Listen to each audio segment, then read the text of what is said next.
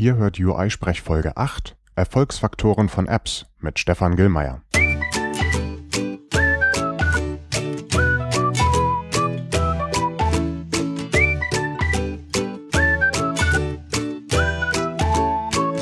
Hallo und herzlich willkommen zu einer neuen Ausgabe von UI-Sprech, dem deutschsprachigen Podcast rund um die iOS-Entwicklung. Ich bin Heiko Behrens und Stefan Gillmeier sagt uns, dass Begriffe wie Retention, Engagement, Gamification oder Viralität kein abgedroschener Start-up-Sprech sind, sondern ihn mit seinen Apps, die er zum Teil auf dem Sofa geschrieben hat, ganz konkret dabei helfen, wiederholt auf internationale Spitzenplätze zu gelangen. Hört, was er seinem eigenen Ich aus der Vergangenheit rät und warum wir Entwickler alle ein bisschen mehr Business-Casper sein sollten. In dieser Folge gibt es ein leicht modifiziertes Outro und ich habe Hannes Mehring versprochen, ihm das im Intro zu sagen, weil er das Outro sonst immer überspringt. Toll! Sponsor dieser Folge ist wieder einmal AppCode. Einige von euch werden schon mitbekommen haben, dass ich ein AppCode-Fan bin und wenn ich in meiner Begeisterung den Skeptikern davon erzähle, bekomme ich grundsätzlich zwei Gegenargumente. Eines davon ist, dass AppCode vielleicht genial bei der Arbeit mit Code ist, aber keinen eigenen Interface-Bilder mitbringt. Nun hat JetBrains vorgestern offiziell angekündigt, dass sie einen eigenen UI-Designer integrieren werden und eine Preview davon ist als externes Plugin verfügbar. Ja, AppCode hat einen offiziell unterstützten und dokumentierten Plugin-Mechanismus und nutzt ihn, um euer Feedback einzuholen. Bugs, die von euch erfasst werden, sind übrigens öffentlich und werden von echten Menschen beantwortet. Es gibt Firmen, die ihre Kunden auf dem Radar haben. Meine ersten Tests mit dem Designer zeigen zwar, dass es wirklich nur eine Preview ist und den Interface-Builder bisher nicht ersetzt, aber so war es mit der ersten Preview von AppCode im Handling mit Code auch und heute kann ich mir das Tool nicht mehr wegdenken. Wenn JetBrains die gezeigte Qualität also auch im Bereich UI-Designer hält, werden wir vielleicht bald eine mächtige Alternative zum Interface-Builder sehen. Ach ja, mit dem Code AppCode UI Sprech December bekommt ihr als Hörer einen exklusiven Rabatt. Dieser Blog war gesponsert und ich sage noch einmal vielen Dank für die Unterstützung. Der Rabattcode ist auch dann gültig, wenn ihr das Outro nicht mit anhört und kann unter uisprech.de jederzeit nachgelesen werden. Jetzt zur eigentlichen Folge. Schön, dass das endlich mal geklappt hat, Stefan. Ursprünglich wollten wir die Folge ja schon vor, ich glaube, drei Monaten aufnehmen bei mir mhm. im Wohnzimmer und das war so, alles voll mit Echo und Hall und das hatte ich dann gesagt, war von der Tonqualität nicht das, was ich mir vorgestellt hatte. Ich fand es interessant zu sehen, wie sehr du die Technik optimiert hast. Bin begeistert über die Tonqualität. Äh, schön, danke. Ähm, und ähm, das ist mir natürlich auch sehr wichtig. Aber mir ist auch wichtig, dass du jetzt endlich mal hier im Interview bist. Danke, danke. Der Grund, äh, warum ich dich gerne hier haben möchte, ist der, dass du ja äh, eigentlich, du bist ja nicht so ein, so ein Ur-Mac-Gestein. Klar, du hattest mhm. früher auch ein, ein MacBook äh, mhm. oder das Powerbook, glaube ich sogar noch. Das Powerbook ja. G4 800. Genau, dein erster Computer, ne? Äh, nee, ich hatte vorher, äh, mein erster Computer, den hatte ich 2001, das war irgendeine Windows-Maschine, gebraucht für irgendwas mit 64, äh, irgendwas RAM, also ganz leicht. Und dann, direkt danach bin ich auf das Powerbook umgestiegen und war seither begeistert. Was ich halt äh, so beeindruckend finde, ist, dass du dann gesagt hast, so ja, äh, ich habe irgendwie Background, hast ja früher bei Canoe gearbeitet, mhm. irgendwie, das kennen ja die meisten dadurch, dass man so äh, äh, Wortstämme analysieren kann und irgendwie Konjunktionen und Deklinationen irgendwie da so auflisten mhm. kann. Das ist ganz toll. Und dann kamst du an mit dem ersten Ding, das war, glaube ich, Wikihood, das du gemacht hast. Also die Canoe-App und dann Wikihood? Nee, andersrum. Also zuerst Wikihood eigentlich und später kam die Canoe-App. Und Wikihood ist eingeschlagen wie eine Bombe. Also international dann auch und äh, ganz groß, äh, immer überall auf Platz 1 und beste deutsche iPhone-App und hast du nicht gesehen. Und du hast dann auch irgendwie nachgelegt. Und also ich glaube, das letzte, was du gemacht hast, war der Geschichtskalender und äh, es ist nicht nur so, dass die Dinger vom Ranking her ziemlich gut waren. Du hast damit auch wirklich gut Geld verdient, so äh, wie du mir das manchmal erzählst. Mhm. Ähm, und das Bemerkenswerte ist, das sind jetzt immer kleine Teams, mit denen du das gemacht hast. Zum Teil alleine, zum Teil mit wenigen Leuten. Es ist nicht so, dass du eine große Company hast, die dann mhm. Millionen in Marketing reinbuttern. Das und weil du eben auch immer betonst, dass es wichtig ist, dass alles lecker aussieht und ähnliches und das eigentlich das Erfolgsrezept ist, obwohl du ja sehr gutes Know-how und Technik eigentlich im Hintergrund hast, stellst du das immer als Merkmal heraus. Mhm. Wollte ich nehmen, um daraus eine Folge zu machen, um zu sehen, was ist aus deiner Sicht der Erfolgsgarant für deine Apps oder was sind die Dinge, auf die du unbedingt achtest, die dann ja doch messlich zum Erfolg führen? Ja. So das Credo über all dem Ganzen ist so, it's all about the experience. Mhm. Und das hat mich sehr beeindruckt, als ich 2008 auf einer Konferenz in den USA war, die hieß BOSS, Business of Software. Und darum ging es eigentlich aus allen möglichen Richtungen von Marketing über ähm, Entwicklung, aus reiner Business-Sicht, CEO-Sicht, aus Investoren-Sicht. Wie kann man aus Software wirklich Business generieren? Und da hat mich ein, Tag, ein Talk eben besonders bewegt, der, wo es eben darum ging, ähm, dass es wirklich darum geht, dass die, die, die Experience so extrem wichtig ist, wie du ähm, mit einem Produkt in Kontakt bist, von Anfang an bis zum Schluss. Und dass die meisten doch den Fehler machen, irgendwann zwischendrin schlampig zu werden. Also ich bringe ja meinen Talks gern das Beispiel von Nokia mit diesen Kameras, dass du. Ähm, ich weiß nicht, ob jeder das kennt. Erzähl mal. Okay, also Nee, das heißt nicht Nokia, Entschuldigung, ich muss du, mich korrigieren. Du meinst die Nikon-Kamera. Ich meine die Nikon-Kamera, ja. genau. Also das sind, äh, wenn man sich die Fotos anschaut, die deren Marketingabteilung produziert, sind das wunderschöne Hochglanzbilder, die einfach super toll aussehen. Und nebendran immer diese Kamera, die auch toll abfotografiert ist. Und man denkt einfach nur so, wow, mit dieser Kamera, da bin ich ja der, der Profigott, da schieße ich Fotos wie irre. Und dann äh, gibt man der Company sein Geld und kauft diese Kamera. Und das Erste, was man hat, ist eine total negative Experience, wenn man das Manual nicht versteht. Das Manual unterscheidet sich auch so dramatisch von den Hochglanz-Marketing-Bildern, weil, aus, weil es aussieht wie aus dem Kopierer gezogen. Das ist so dieses Papier und dann immer zwölf Seiten neue Sprache, Kat zwölf Seiten neue Sprache. genau. Erstmal muss schauen, Deutsch ist auf Seite 12 und dann erstmal Anleitung und dann siehst du dieses Menü vor dir, was nicht wirklich intuitiv ist. Und ähm, bis du dann damit wirklich fotografieren kannst wie ein Profi, musst du eigentlich einen Vier-Wochen-Kurs belegen. Mhm. Aber das versprechen dir diese Marketingbilder nicht am Anfang, die du halt siehst, wenn du die, mit der Kamera in Kontakt kommst, beziehungsweise mit beworben wirst. Und ich finde, das ist, das ist so ein Fehler, den machen einfach viele falsch. Und das ist auch bei Apps, finde ich so. Und mhm. mir geht es eher so darum, dass man wirklich versucht, eben diese, diese Liebe in, ins Detail und versucht, diesen Experience-Gedanken wirklich von, von, vom ersten Benutzungskontakt des Users permanent aufrechtzuerhalten, dass der User andauernd ein schönes Erlebnis damit hat. Ich übertrage das mal zurück in den App Store, dann ist diese Marketingmaterial, ist vielleicht die Webseite oder das sind äh, gute äh, Screenshots oder Fotos im App Store. Mhm. Und jetzt klickt der Kunde auf Buy this App oder er kauft die Nikon-Kamera und gibt dafür 300 Euro aus oder vielleicht 800 Euro. Ja. Alles richtig gemacht. Ist mir doch scheißegal, ähm, wie schlecht nachher die Experience mit dem Produkt ist, er hat gekauft. Ja, aber er wird die Kamera in drei, vier Jahren als veraltet ansehen und eine neue kaufen müssen. Ob er dann nochmal Nikon kauft, ist die Frage. Also ich glaube, es ist immer schwierig, sowas zu verallgemeinern, weil natürlich kann auch der Effekt eintreten, dass er sich dann mühevoll und äh, in monatelanger Fleißarbeit die Menübedienung von Nikon reingeknüppelt hat und dann sich denkt, okay, lieber eine Nikon, bevor ich jetzt auf Canon umsteigen muss noch und mir das Ganze nochmal anlernen. Kann sein, dass auch so ein Effekt eintritt und kann sein, dass die Leute auch genau damit rechnen. Ähm, mir geht es eher darum, dass ich eigentlich versuchen möchte, innerhalb meiner Apps oder in der Software, die ich produziere, sowas generell zu vermeiden und eher eigentlich so ein, so ein Effekt wie, ah, mh, mm, mh, mm, das ist ja super, das ist ja schön, das ist ja interessant, spannend und ähm, vor allem, also ich denke so, was bei meinen Apps immer so ein bisschen heraussticht, sind eigentlich zwei Sachen. Das eine ist Schönheit und, und Klarheit in den Vordergrund zu bringen und das andere ist aber Micro-Content. Also in all meinen Apps hebe ich eigentlich Micro-Content davor. Also in Wikihood, wer es jetzt nicht kennt, also ich, ich, ich rekompiliere quasi ähm, die Wikipedia-Inhalte neu zu einem Ort. Also das heißt, wenn du zum Beispiel dich lokalisierst und du bist hier gerade irgendwie im Kölner äh, Dom, dann kannst du zum Beispiel relativ leicht feststellen, welche Personen sind wichtig für den Dom. Und du siehst mit ganz kleinen Textausschnitten, warum die wichtig sind. Mhm.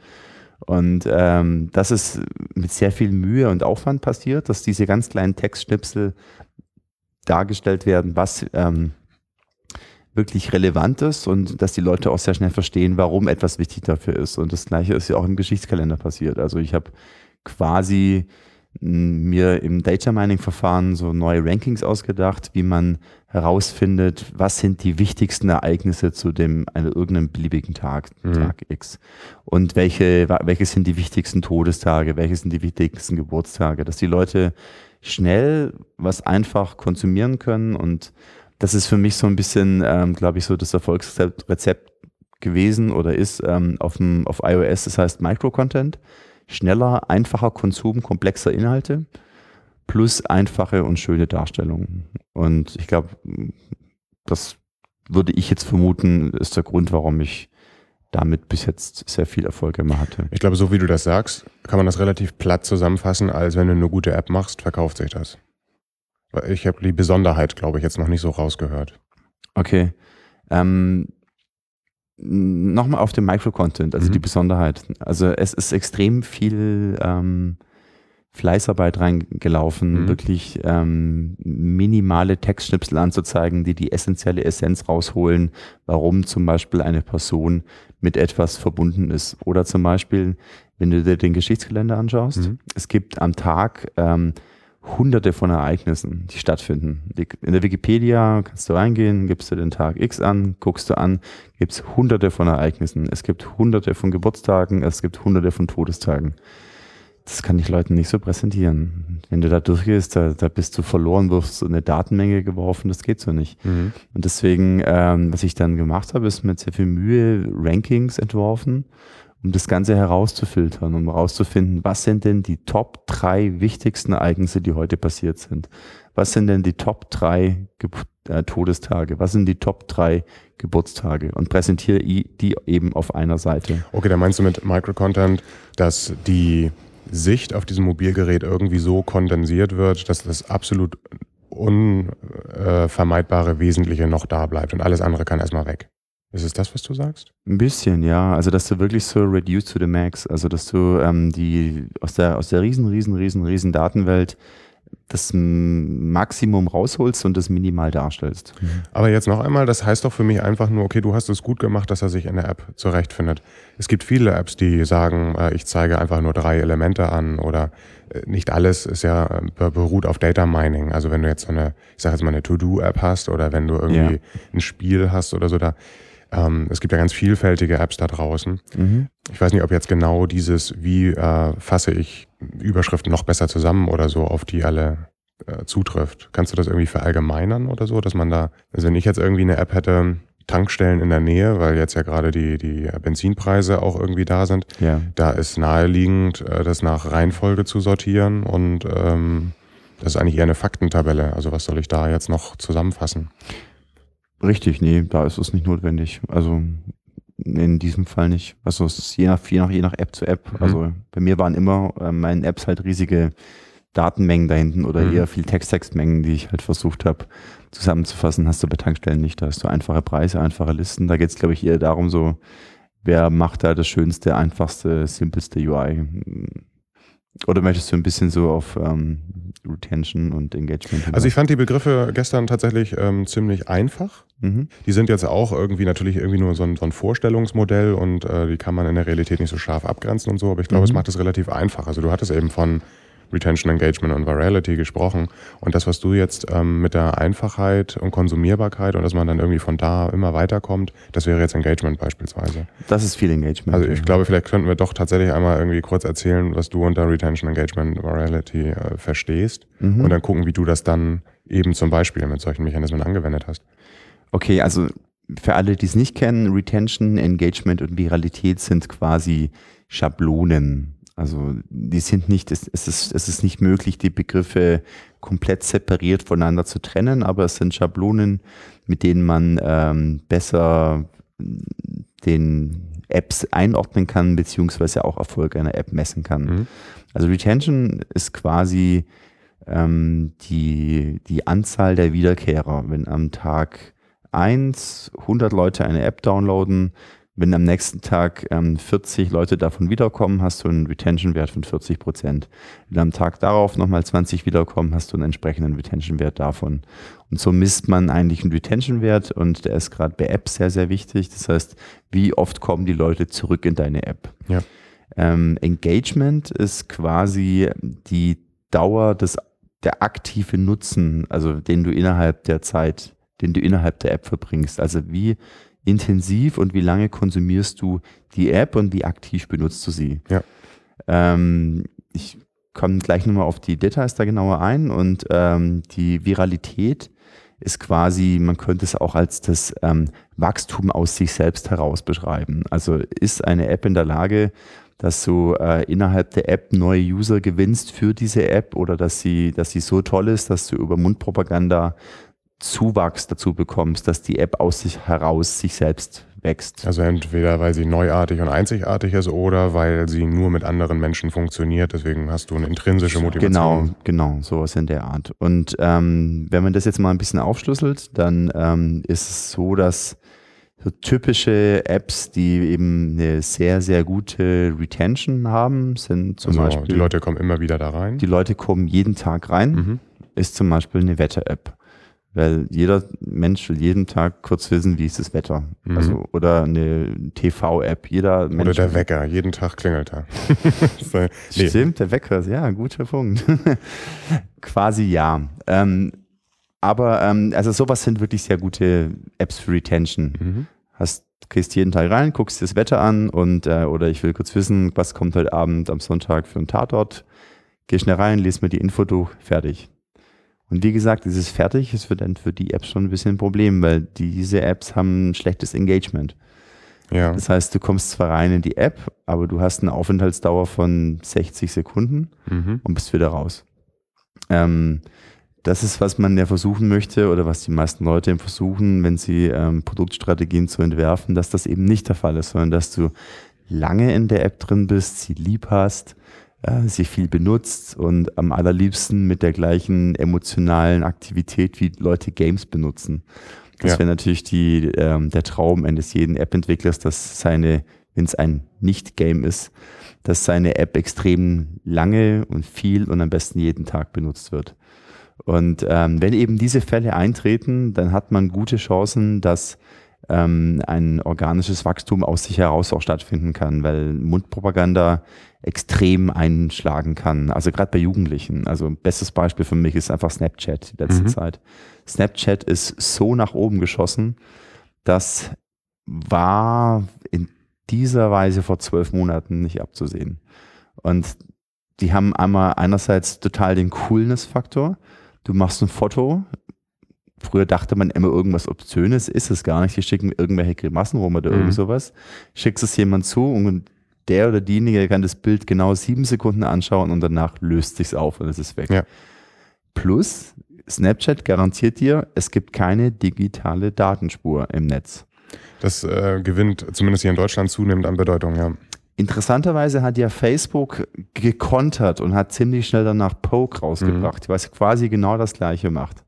Und sie mussten irgendwo reinschreiben, dass es leider für sie nicht ganz möglich ist, die ganze Datenspur zu löschen und die App ist völlig gefloppt. Also es hat sie quasi fast keiner runtergeladen. Im Gegensatz zu Snapchat ist gewachsen und gewachsen und gewachsen. Und ähm, dieser Jugendliche, der ist 22 oder 23, hast du die Übernahmenangebote mitbekommen? sind drei Milliarden oder was war das? Also erst hat er mal vor, vor acht Wochen eine Milliarde abgelehnt von Facebook. Mhm. Jetzt gerade vor einer Woche hat er ein Angebot von drei Milliarden abgelehnt Ja. über Facebook. Ja.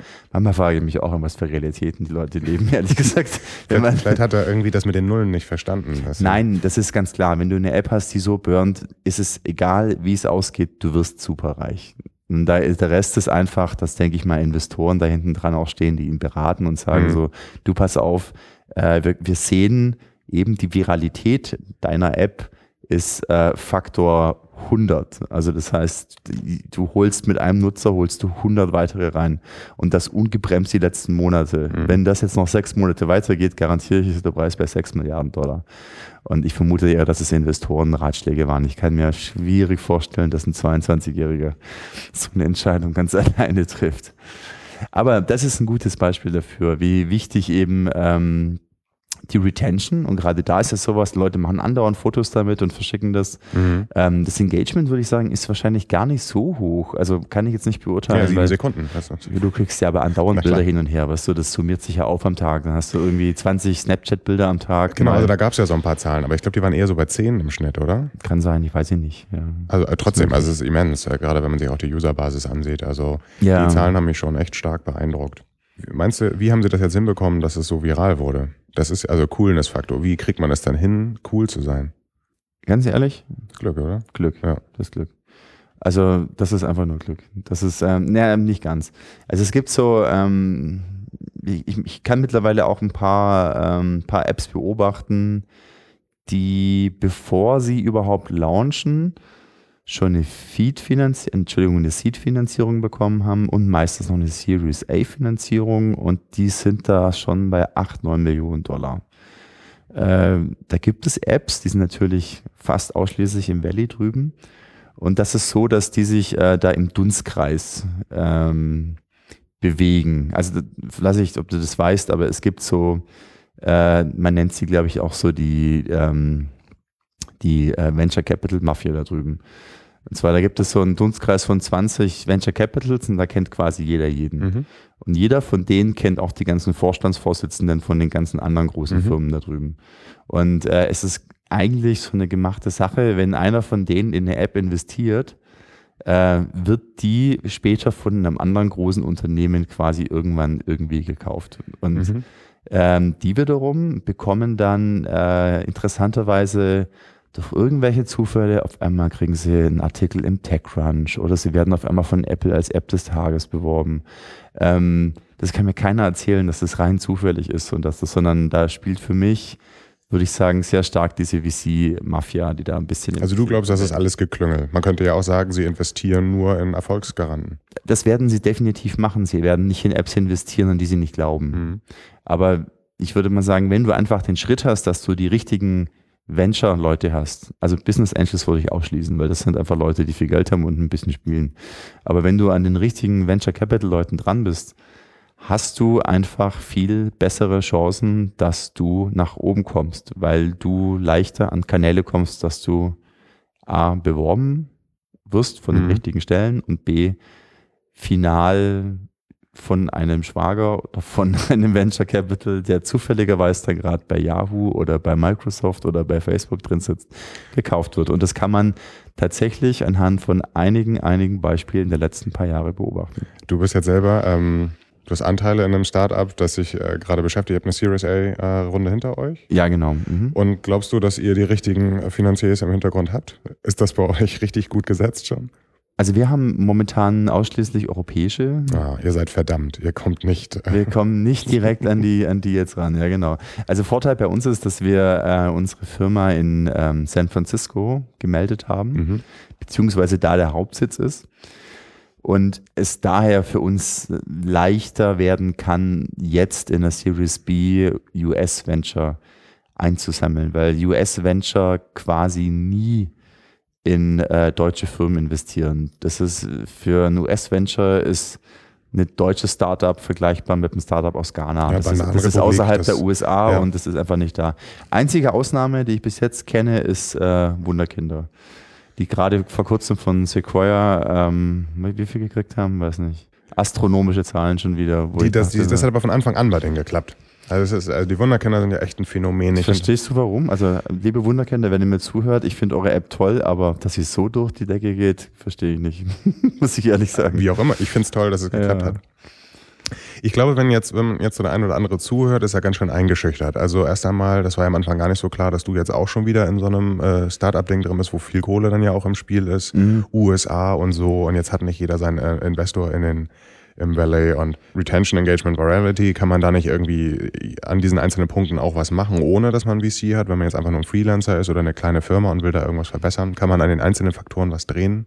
Ja, denke ich, ist auf jeden Fall der Fall. Okay, Retention, was kann man da machen? Also wie hole ich die Leute immer wieder in die App zurück? Genau, also es gibt ja relativ einfache Mechanismen, wie zum Beispiel Notifications. Also, oh ja, ich liebe ja diese ganzen Notifications. Richtig, ja, also aber ähm, man muss halt aufpassen, dass man eben nicht äh, den User mit 20 Notifications am Tag zuschießt, äh, weil dann erzeugst du genau den gegenteiligen mhm. Effekt, dass die User eben genervt sind und eher die App sogar löschen. Ja.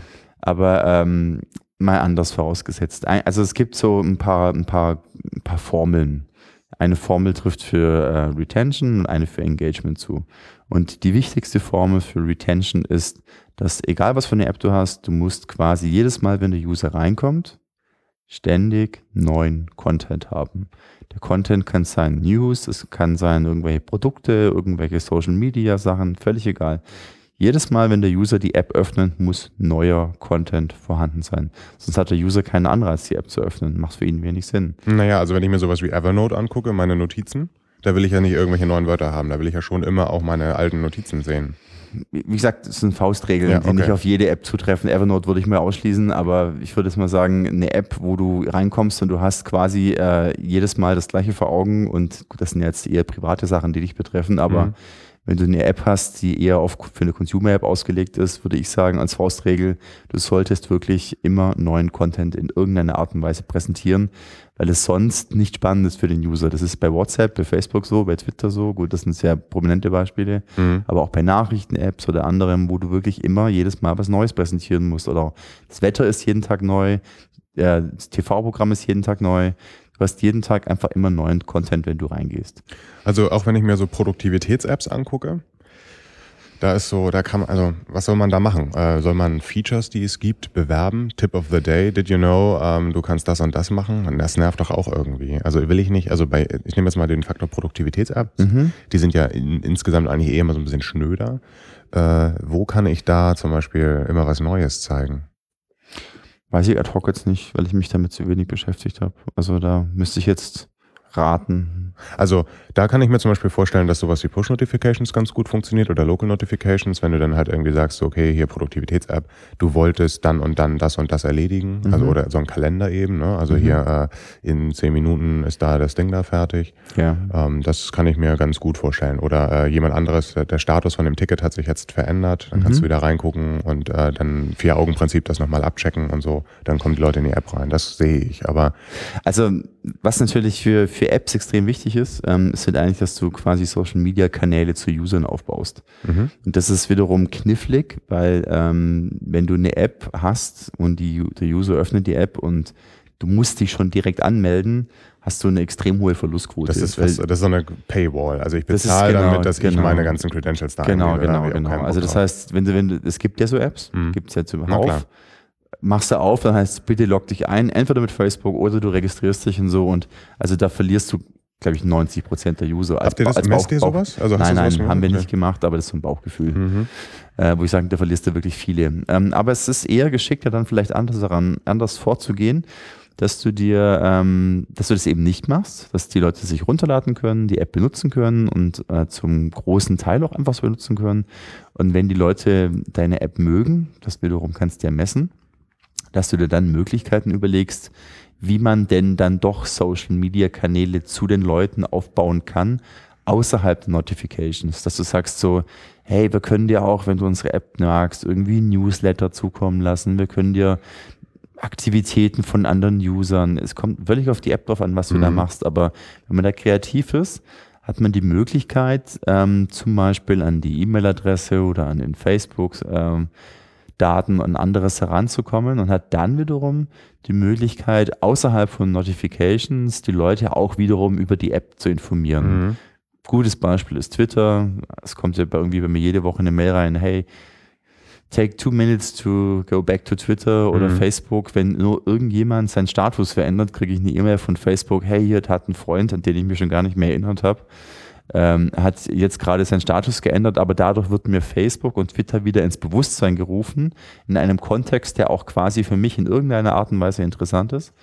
Und ähm, es gibt sich dadurch wieder die Möglichkeit, dass ich eben die App dann doch wieder öffne.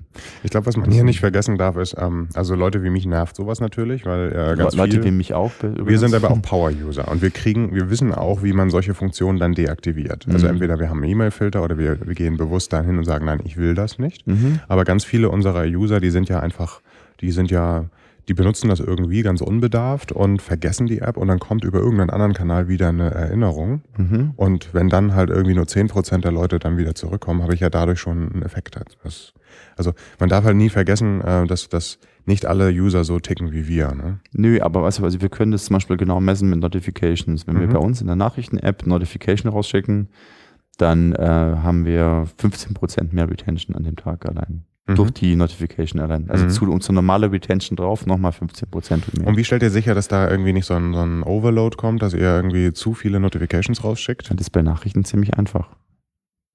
Wir schicken nur was raus, wenn es wichtig ist.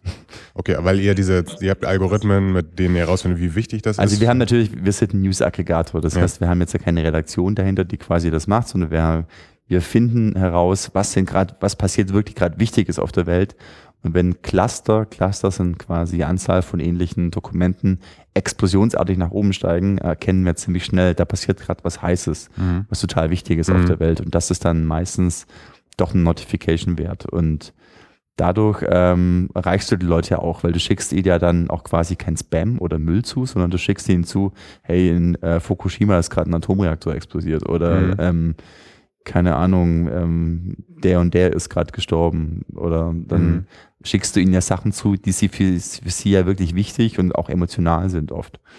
Und das ist in dem Fall, können wir beobachten, wenn wir Notifications rausschicken, haben wir übrigens Unterschied Android, iOS. Bei Android einen viel stärkeren Effekt als bei iOS. Bei iOS zum Beispiel äh, haben die Notifications nicht so einen starken Ausschlag wie bei Android. Das ist interessant. Fand ich auch. Mhm. Äh, Verstehe ich auch noch nicht ganz warum, aber der Unterschied ist gravierend. Das hattest du aber eigentlich schon Social Media gesagt. Da finde ich eine App, das ist allerdings wieder ein Spiel, total bemerkenswert, gerade rausgekommen. Äh, äh, Clumsy Ninja von Natural Motions. Mhm. Das ist ja auch ganz doll gehypt worden und ähm, die haben es ja nun auch geschafft, ihre erste Video-Trailer im App Store zu haben. Da bin ich auch gespannt. ja. Ich ganz äh, ich muss da auch nochmal nachhaken, wie das wohl passiert ist. Aber äh, die wurden ja ziemlich stark gefeatured und so. Also Ja. es war ja auch schon, äh, Stefan, äh, äh, Thorsten war ja auch da bei irgendeiner Keynote mit auf der Bühne und hat Clumsy Ninja da schon vorgestellt. Ja. Aber ähm, die haben das so richtig gut gemacht. Die haben so ganz total modern durchgestyltes System, wie sie ihr Game da gemacht haben. So mit, ähm, du, du machst so Achievements und in-App eine Währung. Jede Mhm, Indirektion mhm. von Währungen führt ja dazu, dass du doch mehr dann wieder auch kaufst und so, weil du nicht Mhm. direkt merkst, dass das Geld weg ist. Und eines dieses Achievements ist, du spielst halt mit diesem kleinen Ninja rum. Ist so, äh, ja, äh, und jetzt mach doch mal ein tolles Foto von mir, wie, wie ich hier gerade so lustig bin. Und die sind, du bist in dem Moment total begeistert von diesem kleinen Ninja, machst ein Foto. Hey, Mhm. und jetzt share das doch mal auf Twitter und auf Facebook. Mhm. Gib mir hier mal deine Credentials. Mhm. Und natürlich kriegst du dafür dann auch wieder diese Ingame-Währung. Aber äh, du, spielerisch und zwar nicht äh, upfront, sondern einfach mittendrin, in dem Moment, wo du gerade Bock hast, Fotos zu machen, bauen sie diese Kanäle auf. Mhm. Und ähm, ich bin jetzt irgendwie nicht so ein, so, ein, so ein Gamer, der irgendwie ganz viel spielt, aber ich habe in dieser App bestimmt schon eine Stunde Zeit verbracht. Mhm. Und ähm, ich finde es einfach auch aus technischer Sicht sehr, sehr interessant, auch alleine wie diese, äh, diese KI funktioniert mit den Bewegungen und so. Mhm. Ja, ja, das ist toll gemacht. Ja. Also da kann ich dir ein Beispiel erzählen von jemandem, dessen Namen ich jetzt nicht nennen möchte, aber der hat eine sehr erfolgreiche Company und die produzieren Games. Und ähm, er ist quasi der CEO, aber er meinte, seine Hauptaufgabe, was er macht, ist ausschließlich die Analytics zu, zu an, anzuschauen. Und zwar, die machen, die machen folgendes, die, die App ist kostenlos. Mhm. Die geht erstmal kostenlos raus. Und die, die gehen wirklich durch und schauen sich ganz genau das Verhalten an, bis zu welchem Level spielen die Nutzer durch. Wann verlieren sie die Lust, wann steigen sie aus und warum? Und dann fangen sie an, Mechanismen einzubauen, um sie bei der Laune zu halten. Wie jetzt, wie jetzt zum Beispiel eben Fotos, was du Beispiel erzählst oder anderes. Und fangen an, ähm, das immer weiter zu treiben. Und dann fangen sie eben an, ab einem gewissen Moment, wenn sie jetzt sehen, so, okay, wir haben jetzt Leute so, dass wir einige Stunden Engagement nachweisen können, ähm, dann fangen sie an, dir Sachen schmackhaft zu machen, die du eben kaufen kannst. Und da machen sie eben gleich, das ist auch so ein Trick, der seit ja ungefähr zwei Jahren gut funktioniert, nicht ein In-App-Purchase, sondern 20 In-App-Purchase. Der kleinste kostet 99 Cent, der teuerste kostet 200 Dollar, wo du Mhm. irgendwie unendliche Leben und immer Kraft hast und so Mhm. weiter und keine Ahnung. Aber doch diesen riesen Range von In-App-Purchases plus, dass sie es so genau ausloten, wie lange bleiben die User drin, wie lange können wir sie schmackhaft machen, wie fixen wir sie an, dass sie immer weiter drin sind, dass, sie, dass ihnen Spaß macht, dass sie Lust haben, damit weiterzumachen und ab wann sind sie auch dann bereit, erstmal ein bisschen Geld, dann, dann doch ein bisschen noch mehr Geld und so weiter auszugeben, verdienen diese Apps Unmengen an Geld. Mhm. Und das Schöne ist, für diese Apps, also da bin ich auch fast neidisch, dass die relativ leicht ausrechnen können, so, okay, ich verdiene an einem durchschnittlichen User drei US-Dollar. Also kann ich mir auch leisten, für 1,50 Euro US-Dollar mehr ihn als Werbung zu kaufen. Ja. Und das ist was, was wirklich skaliert. Also Mhm. die Leute gehen hin und kaufen sich mit Werbeplätzen und anderen und schießen ihre, ihre Games nach oben.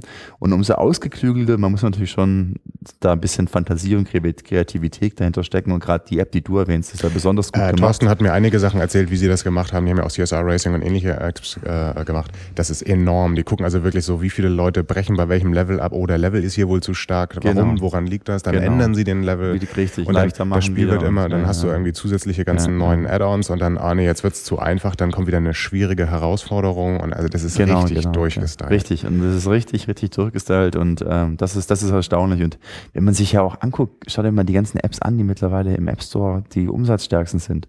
Hat sich total geändert. Das war vor, vor zwei, drei Jahren waren es immer Paid-Apps. Mhm. Jetzt ist die erste Hunderterliste der Rangfolge. Da findest du, glaube ich, fünf Die, gan- die ganzen anderen Apps sind kostenlos. Mhm. Und alles wird über zusätzlich in App, Entschuldigung, über App-Purchases oder Abos oder anderes verkauft. Mhm. Das ist unglaublich, hat sich total geändert. Jetzt machen wir nicht alle Games, aber es gibt diesen Begriff Gamification. Also Ja. wir können unsere App eher in ein, äh, so etwas machen wie ein Game und vielleicht einige dieser Mechanismen übernehmen, auch Mhm. wenn ich eine doofe Produktivitäts-App habe. Selbst da funktioniert das, genau. Also es gibt, es gibt viele Gamification-Elemente und nicht jedes sind jetzt für jede App übertragbar. Aber was man tatsächlich machen kann, ist so ähm, Fortschrittsanzeigen einzubauen zum Mhm. Beispiel oder ähm, Rang, Ranglisten, ein Ranking einzubauen. Das heißt, umso länger du drin bist, umso häufiger du drin bist, äh, wirst du belohnt mit einer Art Titel oder äh, sogar akademischen Grad. Ähm, ich habe ein nettes Beispiel aus von einer, von einer Schweizer ähm, Firma, die Teleboy. Das ist, ähm, das ist eine, äh, eine TV-Streaming-App. Mhm. Die haben es tatsächlich so, dass jeder User, der eingeloggt ist, wenn da gerade, keine Ahnung, gute Zeiten, schlechte Zeiten läuft, kannst du drunter schauen, A, wer gerade das schaut und B, welchen Titel diese Person zu gute Zeiten, schlechte Zeiten hat. Also irgendeine Desiree äh, äh, ist Professor für, Doc, für gute Zeiten, schlechte Zeiten, während der Typ ist Doktor und darunter gehen dann die Master, dann die BA und dann die normalen User. Das spornt die Leute wirklich an, noch, also mehr, noch mehr TV zu schauen, noch mehr da reinzugehen. Das ich ist glaub, völlig erstaunlich. Ein, ein Produkt, das wir alle kennen, wo das funktioniert, ist Stack Overflow.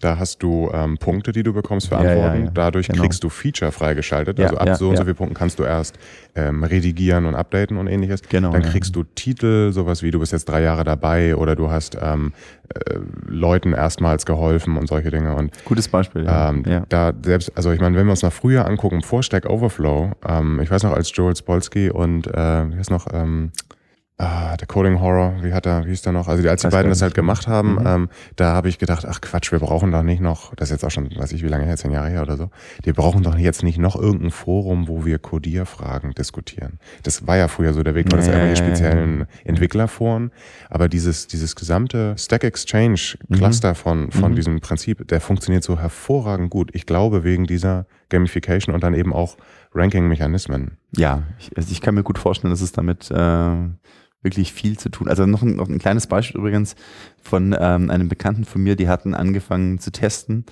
Ähm, und zwar wo- wollten die herausfinden, ob Gamification auch in einfach in verschiedenen sinnlosen Varianten funktionieren kann. Mhm. Und zwar die hatten ähm, einfach eine App und da hast du einfach so fünf Fragen beantworten müssen.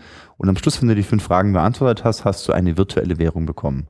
Sich fünf Dollar oder so, ja die Leute haben die App teilweise nur aufgemacht, um hinten auf diese 5 Dollar zu kommen. Und dann. Äh, ja, du kannst nichts machen mit diesen 5 Dollar. Du kannst nichts, gar nichts damit machen. Nichts, gar nichts. die Leute sind später gefragt worden, dann haben sie so, hey, warum machst du das? Also ich meine, das, das, du, du bekommst das Geld ja nicht. Ich, mir macht es einfach Spaß, die Dollar anzusammeln. Wieso ist wirklich kein Witz? Und ich dachte also, wow, wow. Ich, also an manchmal ticken die Leute doch anders als ich, glaube ich. Aber Also ich sehe das immer mehr, dass dann äh, Apps auch sowas sagen wie, ey, dein, dein Profil ist noch nicht vollständig, willst du, du bist bei 90 Prozent angelangt, willst du dein Profil nicht noch vervollständigen und solche Mhm. Dinge. Also sowas in der Art meinst du damit, ja? Sowas in der Art zum Beispiel oder eben, dass man ihnen halt positives Feedback gibt. Ey, hast du gut gemacht, äh, bist besser als die anderen, keine Ahnung. Sowas. Okay, also es geht immer darum, sich zu betteln, mit anderen zu messen. Und wenn man das irgendwie da reinkriegt, Mhm. Kann man das Engagement gut erhöhen. Also mit Gamification ist ein, ist ein Weg, sowas zu machen, aber es ist immer schwierig. Man muss wirklich kreativ sein und sich zu überlegen, weil wie du selber sagst, es gibt ja eine unglaubliche Range von Apps. Es gibt Produktivitäts-Apps, es gibt reine Business-Apps. Und äh, man, wenn man da versucht, ähm, Gamification-Elemente einzubauen, muss man sich schon genau überlegen, was macht wie in welchem Maße Ja. Sinn und vielleicht manchmal macht es ja auch gar keinen Sinn, sowas einzubauen, sondern man muss andere Mittel und Wege finden. Mhm. Ich finde äh, ziemlich interessant zu sagen, Features können gekauft werden oder durch Engagement freigeschaltet werden. Wenn du die App ganz viel benutzt und gut ist, bis ja. in der App einen guten Rank dir äh, er, erarbeitest, kriegst du das Feature. Und dadurch äh, kaufst du dir im Grunde genommen Engagement tauscht es aber ein gegen etwas, was sonst auch direkter Umsatz wäre. Und da finde ich, du hast jetzt auch schon mehrfach gesagt, hm, das kann man messen. Wie misst man denn jetzt eigentlich Engagement? Du hast auch gesagt, so wie zufrieden sind die. Wie, wie, wie messt ihr das? Ja, also es gibt natürlich verschiedene ähm, Analytic-Tools.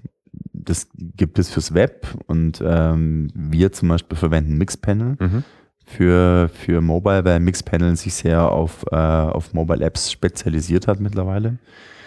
Und ähm, man muss sich halt hinsetzen und muss sich eigentlich Gedanken darüber machen, was ist denn sinnvoll zu messen. Also natürlich so einfache Sachen wie Start, Start Session, End Session ist natürlich logisch, aber halt, dass man sich auch überlegt, so messe ich auch, wie oft Leute sharen zum Beispiel oder messe ich, wie weit scrollt jemand in meiner Hauptliste überhaupt nach unten? Mhm. Guckt er sich nur die ersten zwei, drei Zellen an oder scrollt er doch die ganze das Liste runter? Das auch wirklich so.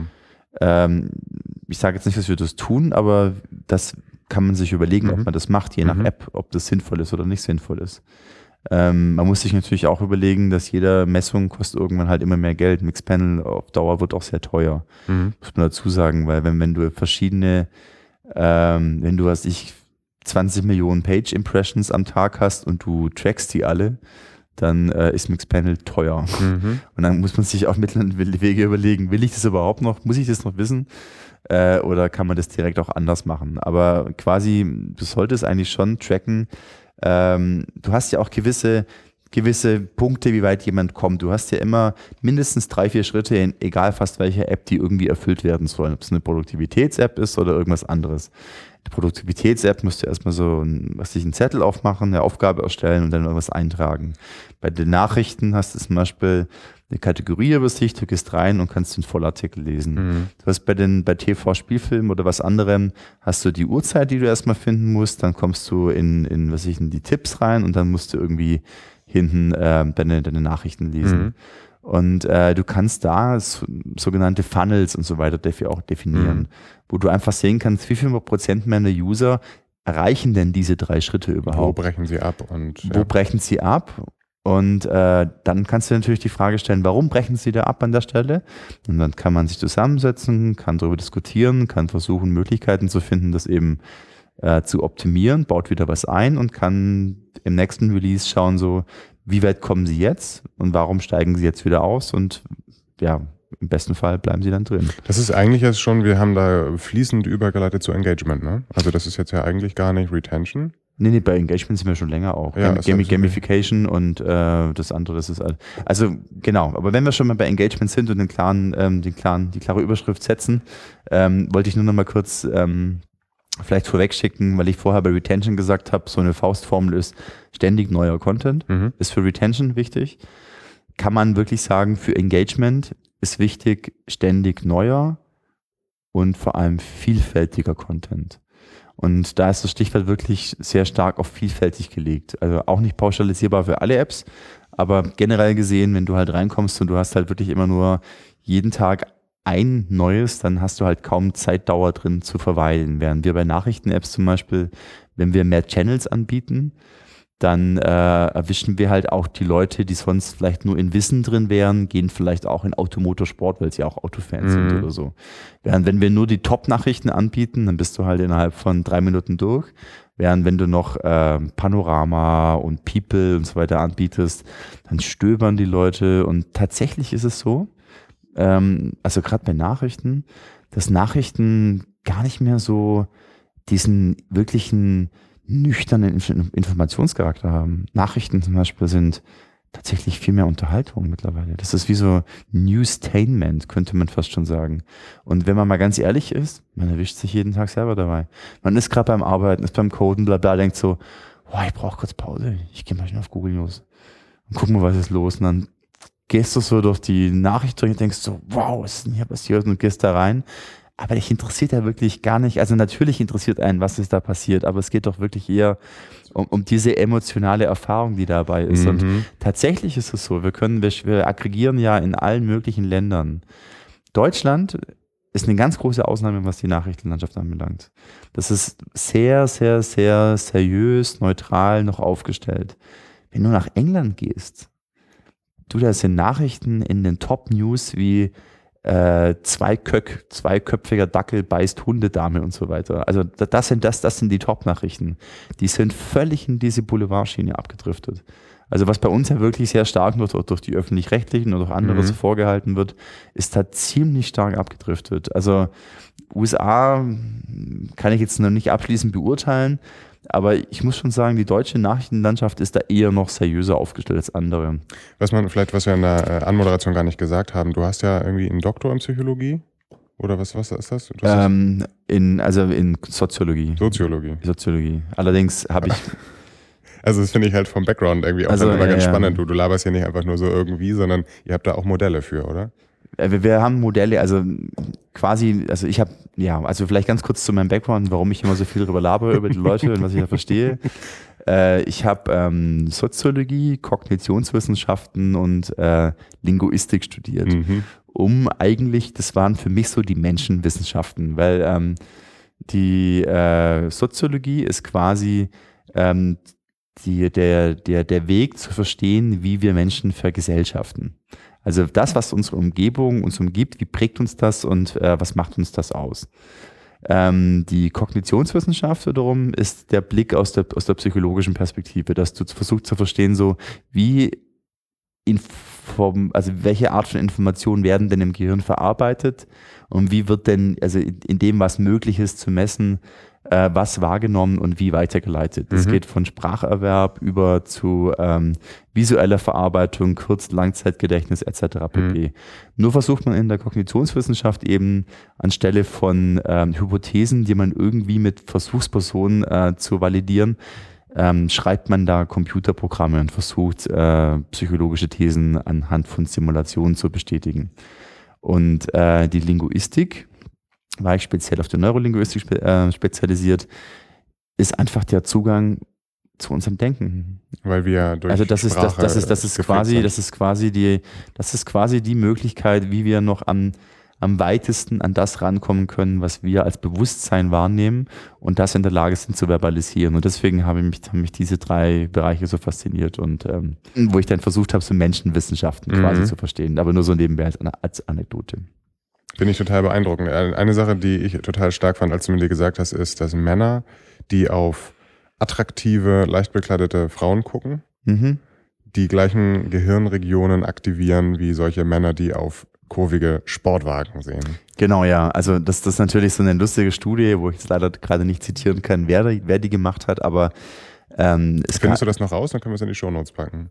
Es ist so, es gab eine Zeit, wo diese, diese MRIs halt total äh, in waren, weißt du? Sag nochmal, was heißt das? MRIs sind diese, ähm, diese Kopfscanner, wo du, wo du quasi in den Kopf. Ganz viele Elektronen da dran hast. Und nein, nein, nein, wo okay. du in eine Röhre geschoben wirst. Ah, und, also, MRT. Genau, also und ähm, die waren sehr in Mitte der 90er bis äh, Mitte 2000er und man hat einfach sehr viel versucht herauszufinden, indem man Leute in die Röhre geschoben hat und ihnen Verschiedenes präsentiert hat, von dass sie was lesen müssen, zu irgendwelchen Bildern, zu allem Möglichen. Und hat versucht einfach festzustellen, welche Areale werden wann wie beleuchtet. Ähm, und da eben hat man halt lustigerweise festgestellt, dass wenn man halt eben Erot Männern erotisch begleitete Damen gezeigt hat und danach äh, Sportwagen, dass eben relativ ähnliche Areale bis fast identische geleuchtet haben. Ähm, rein als Wissenschaftler kann ich das sagen, das bedeutet quasi nichts. Das ist einfach Sensationsmache auch, sondern äh, wir, wir, wir, wir können nicht verstehen, was das genau bedeutet in uns, weil wir immer noch nicht nachvollziehen können. Ähm, also, wenn ich diesen ganz kurzen Ausdruck machen darf, weil der sehr wichtig ist. Na klar. Okay. Äh, wir können überhaupt nicht verstehen, was das bedeutet, weil wir nicht wissen, was Gefühle sind. Gefühle sind rein äh, informationstechnisch gesprochen die Art und Weise, wie unser Gehirn bewertet. Also, das ist relativ einfach gesprochen. Ich bewerte etwas als, als gut oder als schlecht. Mhm. Ich mag was oder ich mag was nicht. Mhm. Das kann man auch am Computer simulieren mit 0 und 1 Klar. oder mit Minus, mit einem Range von minus bis 1 1, bis plus ja, 1. ja. Genau. Jetzt wird es aber schwieriger mit so Sachen wie Liebe und Hoffnung und so weiter. Und auch 0 bis 1, Liebe. Ja, ja, genau. Das Problem ist einfach, ähm, dass wir bis heute nicht in der Lage sind zu verstehen, äh, was sind Gefühle und Emotionen. Und die wiederum sind die Grundlage all unserer Entscheidungen, weil die all unsere Informationen bewerten und beeinflussen. Und solange wir das nicht verstehen können, können wir nur so im MRI nachschauen, wo leuchtet was auf. Wir wissen, es gibt so die Amygdala und die ist wohl irgendwie verantwortlich für emotionale Bewertung, aber was ist eine emotionale Bewertung? Wir wissen es nicht. Wir Mhm. wissen ja nicht mal, was eine Emotion ist. Mhm. Wir wissen es einfach nicht. Und daher sind diese, diese, diese Scannerbilder zwar ähm, lustig und man kann sehen, so, ja klar, bei Männern geht bei Sportwagen, da es die gleichen Areale an wie bei, wie bei halbnackt bekleideten Damen. Aber ähm, es ist quasi eher ja, eine, eine witzige Nachricht als eine sehr wissenschaftlich fundierte. Okay, aber in diesem Bereich Engagement hattest du gesagt, du willst dem, äh, dem Benutzer der App bis, also während er sie benutzt und immer eigentlich das gute Gefühl geben, das er am Anfang hatte. Und dieses Gefühl, sagst du, jetzt können wir nicht äh, wirklich messen, wir können es nicht, äh, wir haben keine echten Modelle dafür. Also es ist doch eigentlich alles nur Bauchgefühl wieder. Ähm, Also ja. ja, du hattest jetzt zum Beispiel gesagt, ähm, Also messen, messen können wir natürlich über. wir können über, Engagement, wir können Zeit messen, aber Genau, wir wissen ja eigentlich nicht, wie, wie wohl er sich in dieser App fühlt. Vielleicht weiß er nicht mehr, wie er den Home-Button findet und kommt aus der App nicht mehr raus. Ja gut, das würde ich jetzt mal tendenziell statistisch eher ausschließen. Aber ähm, das kann man nicht ganz so sagen. Also wenn, wenn, wenn wir einfach feststellen können, die Person X kommt jeden Tag zurück und das fünf bis zehn Minuten, zweimal am Tag, dann ist die Wahrscheinlichkeit sehr wohl, dass er die App zumindest mag. Ja. Wie sehr er sie mag oder wie sehr er sie nicht mag, das ist natürlich schwierig zu messen. Aber wir Mhm. können davon ausgehen, dass er die App in irgendeiner Art, Art und Weise als Bereicherung für sein Leben empfindet und sie nutzt. Und man kann jetzt davon ausgehen, ähm, umso mehr und intensiver er sie nutzt, dass umso mehr er sie mag. Aber ich gebe dir recht. Beispiel WhatsApp. Ja, mir ist WhatsApp relativ wurscht. Es ist nur so, jeder benutzt mittlerweile und ich habe es mir irgendwann auch draufgeladen, weil das einfach ein schneller und unkomplizierter Weg ist, äh, mit Leuten zu kommunizieren. Mhm. WhatsApp selber ist mir total wurscht. Also das könnte von mir aus, keine Ahnung, auch, keine Ahnung, Teppich-App heißen oder so. Mhm. Das wäre, wenn das für mich den gleichen Zweck erfüllen würde, dass alle, die ich kenne, das da drauf haben und ich mit denen äh, kommuniziere, wäre mir das wurscht. Also die App selber, mit der habe ich relativ wenig emotionale Bedeutung. Ob das bei anderen Jugendlichen so ist, weiß ich nicht, aber ja, Ich glaube auch, das ist als Brand irgendwie austauschbar und letztendlich ist es irgendwie so ein Chat-Ding. Es ist, das es ist, genau, ja. das ist eben, das ist eine super Überleitung. Das ist jetzt ja eigentlich durch Viralität entstanden. Also das Produkt wird für jeden User besser, Ja. umso mehr seiner Freunde das Ding auch benutzen. genau, Und äh, deswegen hast du es installiert und äh, deswegen benutzt du es. ausschließlich. Das ist bei, bei sowas wie Snapchat oder WhatsApp oder Dropbox zum Beispiel phänomenal.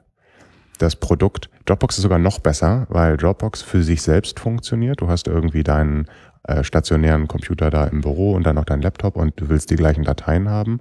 Und wenn du jetzt noch äh, jemanden anderen ähm, damit reinholst, kannst du mit dieser anderen Person auch noch Dateien total bequem teilen. Mhm. Und als Incentive geben wir dir auch noch, wenn du die Person anwirbst, mehr Speicherplatz. Super, super gut. Also ich finde, das ist ein Paradebeispiel für eine virale App.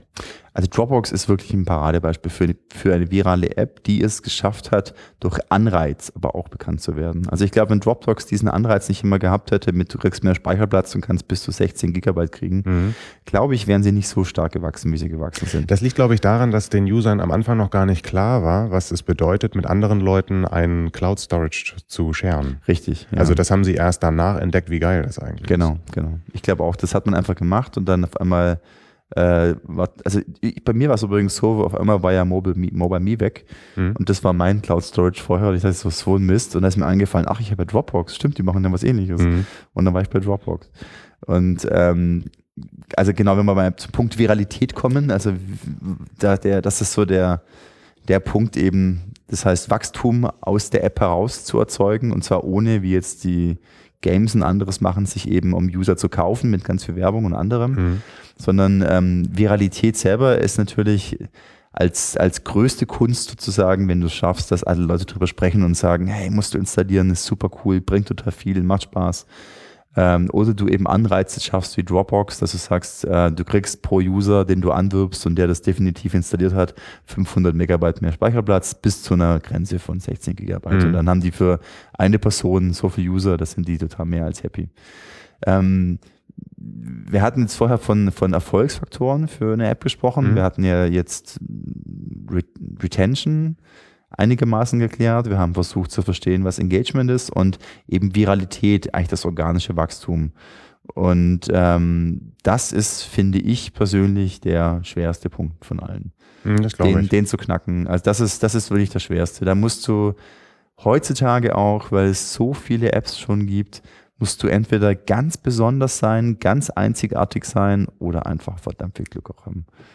Äh, du musst Glück haben, dass die richtige Person dich zur richtigen Zeit irgendwie entdeckt, irgendwie sieht, irgendwie promotet oder irgendwie. Es gibt ja, kennst du skalenfreie Netzwerke? Nee. Skalenfreie Netzwerke ist eine Abbildung zum Beispiel von menschlichen Beziehungen oder von Flughäfen oder anderem hat es in der Physik mal entdeckt. Das heißt, äh, das kennst du bestimmt von, von dem Small World, heißt es ja auch dass äh, über, fünf, über, über, fünf Schritte kennst du quasi die ganze Welt. Das hängt damit zusammen, dass äh, ein Normalknoten in diesem Netzwerk äh, zwei bis drei Connections hat. Mhm. Aber es gibt ganz wenige Narben, heißen die. Und diese Narben, die haben 200 Connections. Mhm. Und dadurch, dass diese ganz wenigen Narben da drin sind, aber quasi jeder von diesen normalen Knoten mit so einer Narbe verbunden mhm. ist, kommst du ganz schnell über alles hinweg. Und wenn du halt Glück hast, dass du ähm, dass du mit deiner App an irgend so eine Narbe gerätst und die den Verteilerkasten anspringt, dann wirst du halt innerhalb so eines Netzwerks total schnell bekannt. Also ich kenne den Begriff Multiplikator an der Stelle noch. Richtig, das ist quasi ein Multiplikator. Das ist eine Person, die einfach in der Lage ist, wenn, das ist, kannst du ja quasi auf Twitter. Twitter ist ein super Beispiel ja. für, für ein skalesfreies Netzwerk. Wenn du da jemand hast, der zwei Millionen Follower hat und der postet was, hat es einfach einen ganz anderen Effekt, ja. als wenn jemand, der 20 Follower hat. Also du äh, sprichst jetzt darauf an, dass die App irgendeine Besonderheit hat, äh, die sie bemerkenswert macht. Ja. Und darüber wollen die Leute sich informieren und dann empfehlen sie das. Also, nee, also, also, weißt du, du findest das beeindruckend, schreibst darüber, andere sind neugierig und installieren sich das. Aber Dropbox ist ja intrinsisch viral. Ja, ja, weil das ist ja nochmal was anderes. Also da hast mhm. du ja, da ist das Modell ja so geschnitten, dass es, oder also noch, noch krasser ist ja Snapchat oder, oder WhatsApp. Nur wenn andere auch drin sind, macht es Sinn. Ja. Und wenn das erstmal funktioniert, wenn also ein gewisser äh, so eine Schwellwert überschritten ist, dann funktioniert das. Ich finde es halt echt schwierig, wenn du sowas sagst wie wir machen ein neues soziales Netzwerk, weil eben die Konkurrenz da ist. Warum sollte man jetzt nochmal irgendwie so etwas tun? Ja, kann man, kann man sagen, aber das war, hat Snapchat ja, sich trotzdem auch gedacht, weil da gab es auch schon Instagram und andere Sachen ja. und äh, die haben sich trotzdem gesagt, wir machen jetzt eine neue, eine neue, neue Image-App und ähm, es hat voll funktioniert, weil ja. es genau eben, also wie gesagt, von, von Leuten, die, die ich kenne, die viel in den USA sind und viel mit, mit Venture Capital-Leuten reden, die sind der Meinung, wir leben im Post-Privacy. Zeitalter. Krasse Aussage. Ja, finde ich auch. Und ich denke für mich so, nee, das sehe ich nicht so. Mhm. Also ich, ich persönlich bin dafür, dass ich meine privaten Daten nicht im Netz verteile. Und ich werde auch sehr wohl meinen Sohn in der Richtung sehr aufklären, dass er aufpassen muss, was da passiert, mhm. weil das Netz vergisst nichts. Und ich glaube, ähm, wenn das wirklich so wäre, dass alle sagen so, mir ist es scheißegal, alle meine ganze private Sache kann für mich im Netz sein, hätte, wäre Snapchat, hätte nicht funktioniert. Und ich finde, Snapchat ist ein Gegenbeweis dafür, dass mhm. wir in der Post-Privacy-Area sind. Weil es genau das ist, dass du eben Momentaufnahmen kurz mit jemand teilen kannst und diese digitale Datenspur ist gelöscht. Also da gibt es ja auch Mittel und Wege, um das zu umgehen. Du kannst einen Screenshot, Screenshot, machen und so weiter und so fort. Aber quasi einfach vom, von der Idee her glaube ich, dass ähm, die Aussage der, dieser Venture-Leute, dass sie sagen, so wir leben im Post-Privacy-Alter, ich halte die für falsch. Ich glaube, die Leute wollen wieder zurück in ihre eigene kuschelige, für sich abgegrenzte Welt, in der sie auch ihre Ruhe haben. Also wenn ich mir das so überlege, als ich aufgewachsen bin, was ich komme ja aus so einem kleinen Dorf von der Schwäbischen Alb, mhm. ähm, da gab es irgendwie ARD und ZDF und irgendwann kamen die Dritten dazu und ich weiß nicht, ich kannte nur so meinen kleinen Ort da und ich habe abends ab und zu mal Wetten das geschaut und äh, das war so meine Welt. Ja. Mhm.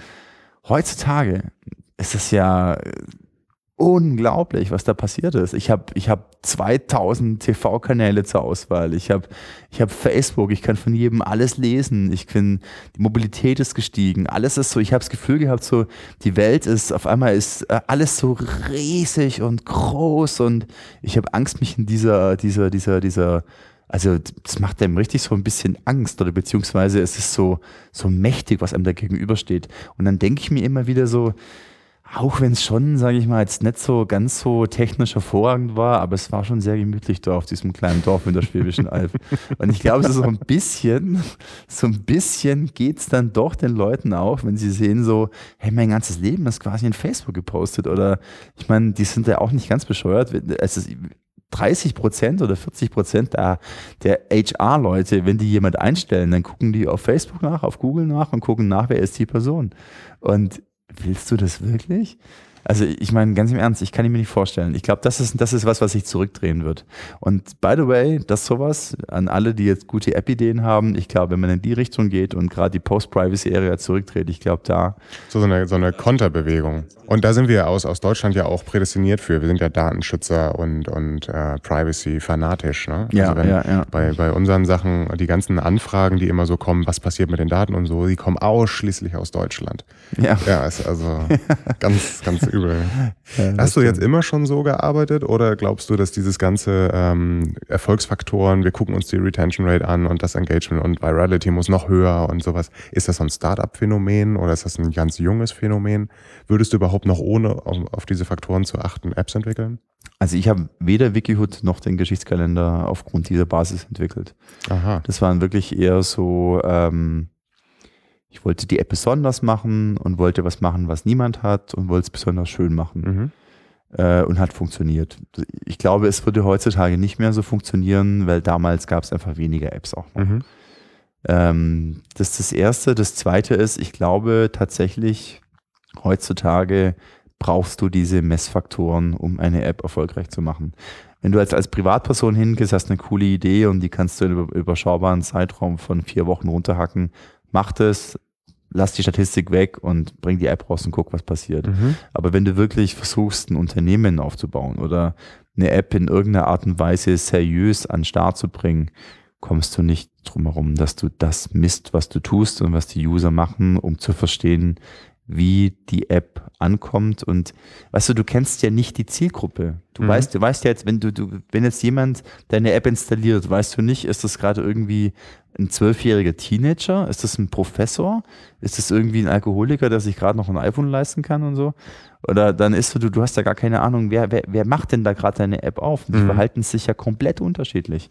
Und du kannst ja nur versuchen, aus, aus Grund dieser Messwerte zu verstehen und so, okay, das und das machen sie alle gleich. Und da, da sind sie sehr, sehr unterschiedlich zum Beispiel. Und wenn du eine App wirklich zum Erfolg bringen willst, musst du das messen und musst versuchen zu verstehen, warum gibt es hier Abbrüche? Also wir haben zum Beispiel tatsächlich Messwerte, die wir nicht verstehen können manchmal. Da können wir, denken wir so, das, wir, ich kapiere es nicht, warum das stattfindet. Dann denken wir, haben wir Messfehler und so, messen es nochmal nach, bauen es nochmal ein und wir, manches Verhalten verstehen wir nicht. Macht ihr das manchmal auch im Labor, dass ihr über die Schulter guckt und sagt, ähm, so ein Usability-Labor, weißt du, wo du Leuten dann anguckst, oder es gibt so einen neuen Service, wie hieß der dann jetzt noch? Ähm, Lookback.io oder so, keine Ahnung, packe ich in die Shownotes, da baust du eine Bibliothek in deine App ein. Mhm. Es wird alles aufgezeichnet, wo du hinklickst und ein Video von der Front-Facing Camera, damit du siehst, was die Person gerade hat und auch das Mikrofon und dann kannst du eben so Think-Aloud-Tests und also wie benutzt der User das jetzt? In Einverständnis, mhm. in der Testphase, ja. um zu gucken, warum bricht er jetzt hier ab, was macht er denn da eigentlich? Ist, also habt ihr mal irgendwie so in diese Richtung gedacht? Nein, noch nicht, aber wir überlegen jetzt dann wirklich doch mehr noch äh, in, in User, in Usability-Tests mhm. reinzugehen. Mhm. Aber bis jetzt haben wir das nicht gemacht. Mhm. Also du darfst ja nicht vergessen, sowas ist ja immer zeitaufwendig und kostenintensiv und als Startup äh, verfügst du ja auch nicht über unendlich Ressourcen und daher momentan noch nicht. Ich, ich bin mir jetzt noch nicht so ganz klar, was du gesagt hast. Du hast gesagt, wenn man eine Idee hat als Freelancer und das dauert vier Wochen, braucht man die Kennzahlen nicht. Wenn man ein ernsthaftes Business macht, schon. Heißt das jetzt, diese äh, Kennzahlen sind eigentlich nur für Kapitalgeber, um die glücklich zu machen? Nee, die sind für mehrere Sachen. Also ist natürlich, wenn du ein Startup hast und Kapitalgeber brauchst, dann ist das Einzige, was die interessiert, Zahlen. Ist, ist Zahlen. Wie sind die Retention-Zahlen, ja. wie sind die Engagement-Zahlen, wie sind die Realitätszahlen? Punkt. Mhm. Sind die alle drei gut, kriegst du Geld.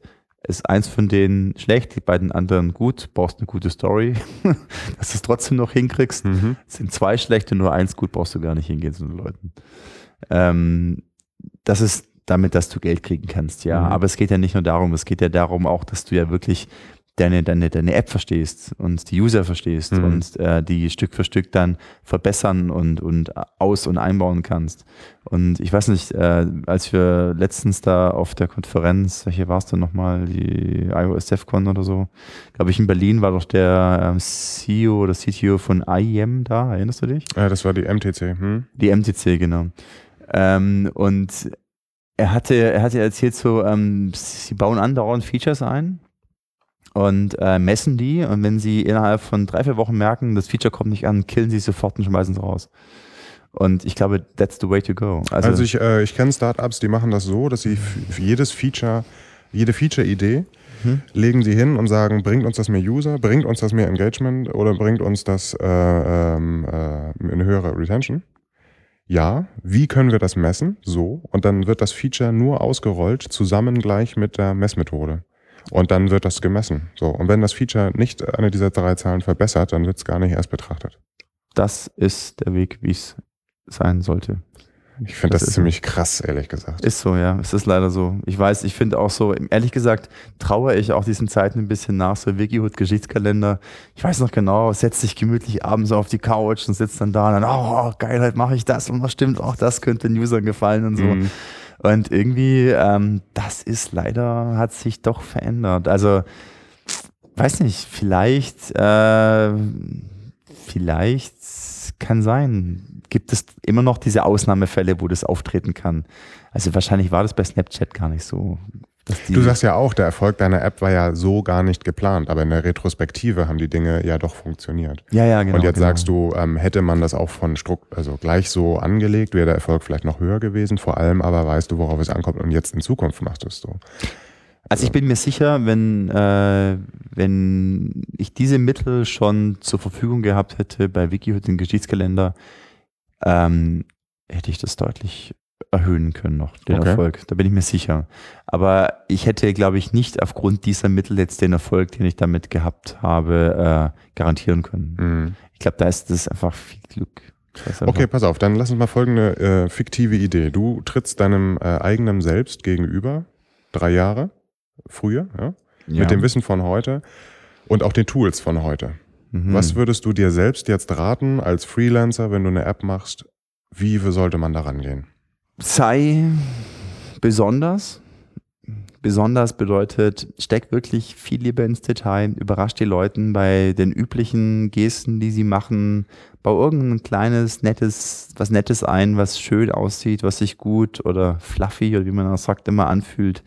Mach das, mach das so, dass es wirklich angenehm ist. Mhm. Das erste. Das zweite ist, überleg dir, ob du für iPhone oder iPad entwickelst, weil iPhone eher für kurze Informationsgehalte Sachen da sind, während iPad eher für längerfristige Sachen geeignet sind. Das heißt, mach dir Gedanken darüber, was du da willst. Ich mhm. bin jetzt halt so Micro-Content-Typ, deswegen ist es für mich klar immer mehr Richtung mhm. iPhone gewesen. Ähm, drittens, ähm, ja, überleg dir, ob du da wirklich eine gute App-Idee findest. Ähm, und ich glaube, die sind mittlerweile echt schwer. Und das heißt, ähm, wenn du wirklich Lust hast, da noch Geld zu verdienen, ich glaube, es ist besser, wenn du Spiele machst. also, ich meine, guck dir mal den App Store an, jetzt mal ohne Scheiß. Das ist, das ist doch wirklich frustrierend. Ich meine, man hat, ich finde das so schade. Du hast mit diesen, du hast mit diesen Smartphones, die diese unglaublichen Sensoren und und auch Rechenleistung, haben, also Rechenleistung haben alles da, um eigentlich Wunderwerke der Technik an, an Applikationen zu verbringen. Hm.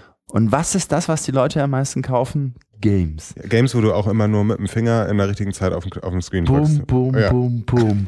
Weißt du, wo du echt denkst, so, oh mein Gott, echt, ihr könnt, treibt doch die ganze Technologieressource mal Richtung voran, Richtung richtiger Augmented Reality oder baut doch mal richtige Applikationen, wo, wo du viel mehr noch äh, deinen Alltag bereichern kannst, als andauernd irgendwie hier jumpen und da abschießen oder so. Und also, wenn ich mir die Top 100 immer angucke und diese ganzen Games-Dinger sehe, denke ich mir, meine Herren, also Okay. nach, nach, nach wie vor weigere ich mich ja, Games zu entwickeln. vielleicht, vielleicht irgendwann dreht sich's noch, aber aktuell denke ich mir, nein, ich möchte immer noch keine Games entwickeln. Okay, also jetzt hast du deinem ähm, persönlichen Ich das äh, in der Vergangenheit geraten. Hast du auch noch irgendwelche Tools, äh, die du, also du hast jetzt schon Mixpanel genannt. Gibt es irgendwie andere Tools, Ressourcen, Blogs, die er lesen sollte? Irgendwas, was wir jetzt in die Shownotes packen können? Also erstmal würde ich empfehlen, äh, zu versuchen, wirklich eine wöchentliche Folge von UI-Sprech zu verfolgen. Ja, der kommt alle zwei Wochen, aber Das ist ähm, eine schwierige Frage. Was verwende ich an Tools außer Xcode? Also es ist natürlich immer geschickt, sich mit Photoshop auszukennen. Äh, geschickt, wenn du deine Grafiken selber soweit einigermaßen modifizieren kannst. Also ich würde jedem Entwickler raten, sich die Mühe zu machen, äh, sich ein bisschen mit Grafiken und wie man die bearbeitet und schöner macht und schnell auch mal einbinden kann mhm. die Mühe zu machen. Und ich würde jedem Entwickler mal raten, geht mal auf Wikipedia, schaut euch mal unter Stichwort Marketing-Mix an, was es bedeutet, eine Produktstrategie aufzubauen. Was ist wichtig für ein Produkt? ich weiß noch, dass ich im Studium immer gesagt habe, ah, dieses ganze Marketing-Gelaber ist so inhaltslos und Binsenweisheiten in irgendwelche Buzzwords. Soll ich dir was sagen? Ich habe auf dieser Boss auch, dieser Business, Ja. Business of Software in San Francisco, ich fand den Spruch so cool. Weil da stand ein, ein Entrepreneur aus, aus Großbritannien auf der Bühne und ich habe vergessen, was er macht. Aber voll erfolgreich, 100-Mann-Firma, alles super easy, was so richtig Startup, wie man es halt so kennt. Äh, und er hat uns auch dann, äh, es waren quasi relativ viele Entwickler da. Und er meinte so, Leute, guck mal, da gibt's die Business-Leute, ja? Okay, die machen ihr Zeug. Wir programmieren, ja? Leute, Programmieren ist so viel mehr komplizierter als dieses Business-Zeug. Nehmt euch, nehmt euch vier Wochen Zeit, lest euch dieses Business-Zeug an, ihr versteht sofort, ihr kapiert's und es hilft euch so, Mhm. weil du einfach verstehst, wie die, wie die Business-Seite funktioniert. Die Business-Leute werden nie anfangen können zu programmieren, aber wir können das andere machen. Mhm. Und das heißt, äh, ich würde wirklich jedem, jedem Ingenieur raten, versucht hier ein bisschen Mühe zu machen, geh mal auf die Business-Seite und versuch mal ein bisschen zu verstehen, wie, wie funktioniert Promotion, wie funktioniert Plays, also Verkauf Mhm. von, von Apps, was, was sind USPs, Unique Selling Points, was sind Metriken, die wichtig sind, wie ich gehe ich mit Competitors um und äh, wie analysiere ich die. Solche Sachen, das ist gar nicht so schwer zu lernen, aber ähm, die wenigsten machen das konkret. Mhm. Aber äh, das Schöne ist, wir Entwickler können uns das in ein paar Wochen, Monaten anlesen. Die, äh, die andersrum geht's nicht. Das ist so total banal, ne? Also sowas wie, guck dir deine äh, Mitbewerber an, Ja. mach eine Liste, was die besser können. Dann streich irgendwie, also guck dir an, wie du dich von denen abgrenzt, was willst du davon äh, irgendwie noch erreichen, was bleibt noch als Lücke offen. Zack. Ja, zum also Beispiel. Ja, das aber- ist, oder so, so ganz, ganz einfache Sachen, die, wo man manchmal denkt, aber das ist wie, einfach viele- zu wie, viele- wie viele banal. Leute kennst du, die das machen? Ja, eben, es ist, ja, ja, ja.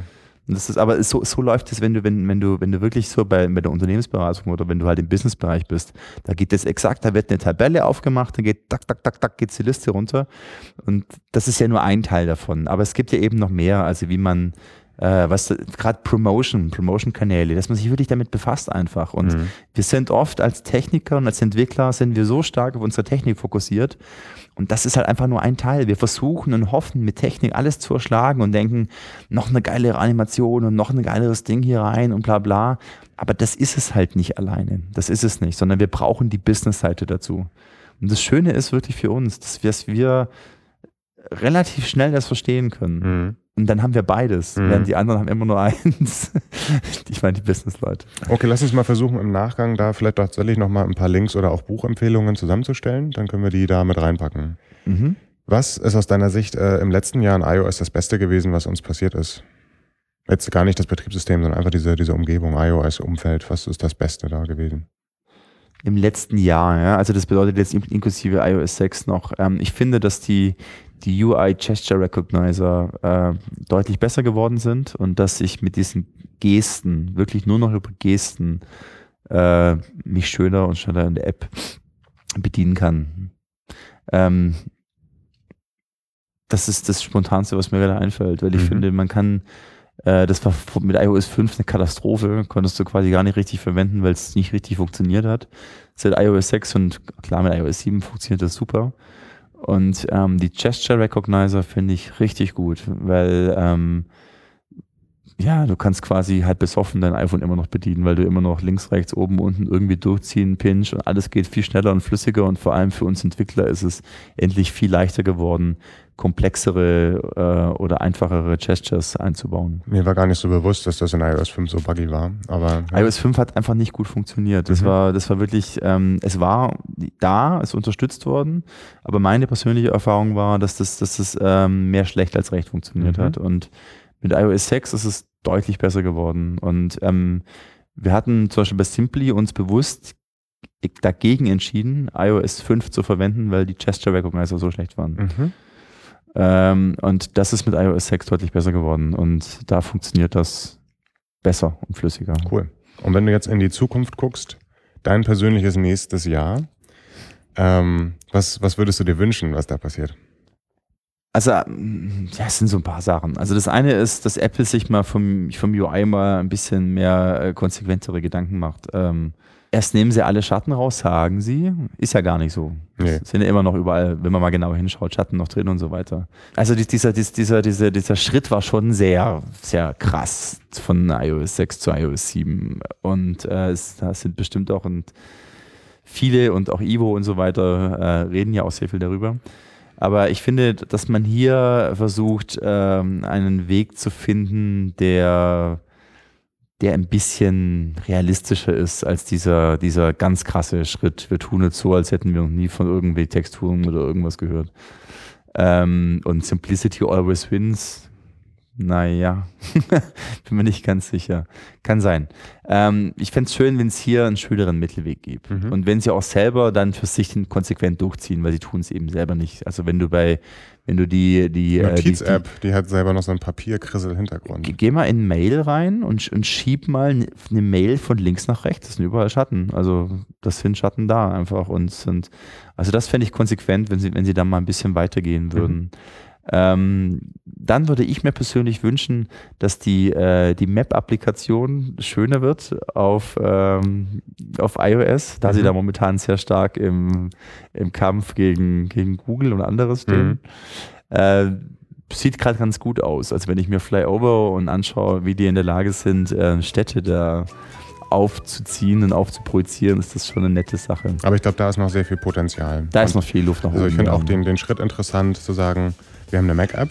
Ich mhm. hätte, glaube ich, mir gewünscht, dass es gleich im Browser funktioniert. Auf der anderen Seite kriegt Apple Browser-Sachen nicht hin. Die können im Web sind die eine totale Null. Das stimmt doch gar nicht. Doch, natürlich stimmt das. Nein, das stimmt Ach, nicht. Ähm, da können wir, da können wir einen Jack.